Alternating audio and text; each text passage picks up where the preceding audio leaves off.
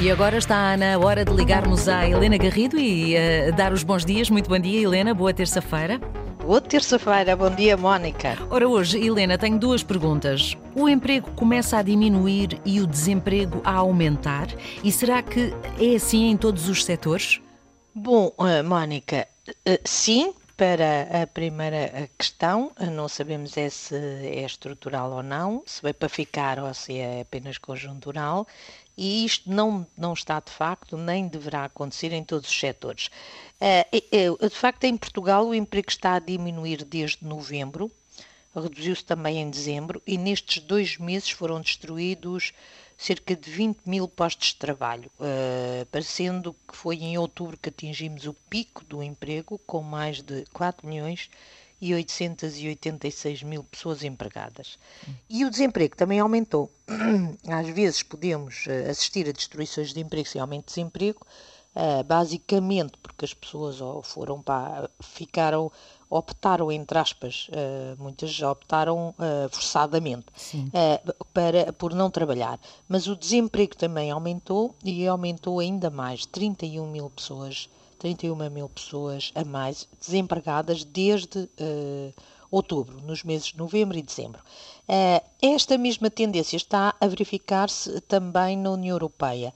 Um trabalho do Jornal Negócios, que cita dados da Direção-Geral do Emprego da União Europeia, uh, para o conjunto dos 27 países, sete países já registaram quebras no emprego, entre eles, como vimos, Portugal. E o número de horas trabalhadas também diminui, que é outra forma de, de, de, verificar que há menos necessidade de mão de obra e, portanto, que a atividade económica está a abrandar, uhum. e também se reduzem as queixas de falta de, de pessoas.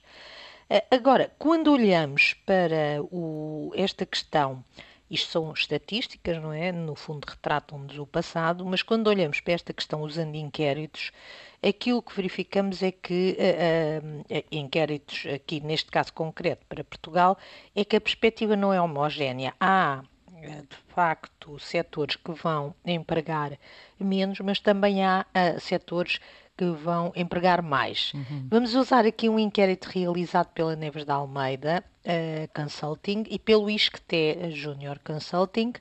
E, e, eles, este inquérito abrange 200 empresas que emprega, empregam mais de 200 mil pessoas e foi divulgado pelo jornal online Eco.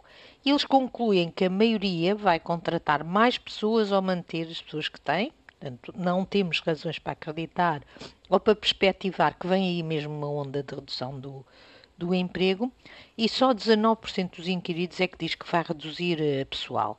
E o, e o setor onde é mais frequente dizer que se vai aumentar emprego ou manter são a energia, que não é uma surpresa para nós Sim. face ao boom. Uh, ainda esta semana falámos de um projeto ao boom de investimentos nesta área, ao turismo e às tecnologias, com prioridade para as profissões das tecnológicas, dos recursos humanos, do marketing, da área comercial e financeira.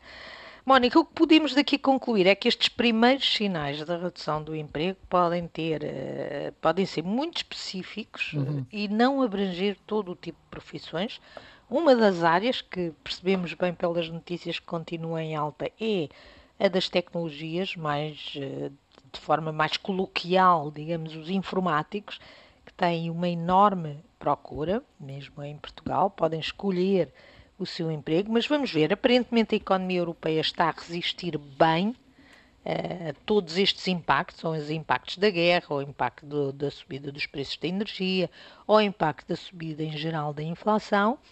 Uh, e, e, se a economia resistir bem, uh, obviamente o emprego também resiste bem. Claro. E esperemos que estes sinais sejam apenas sinais passageiros de redução uh, do emprego, mas que eles existem, existem e existem desde, desde novembro que estamos nesta situação de não perceber bem se afinal vamos, vamos resistir ao impacto ou se uh, vem aí uma crise. Temos de esperar mais tempo. Exato, mas este exercício é realmente muito importante para tentarmos perceber realmente que não é uh, algo que afete todos os setores. Muito obrigada, Helena Garrido. Vamos estar de regresso. Até amanhã. Até amanhã.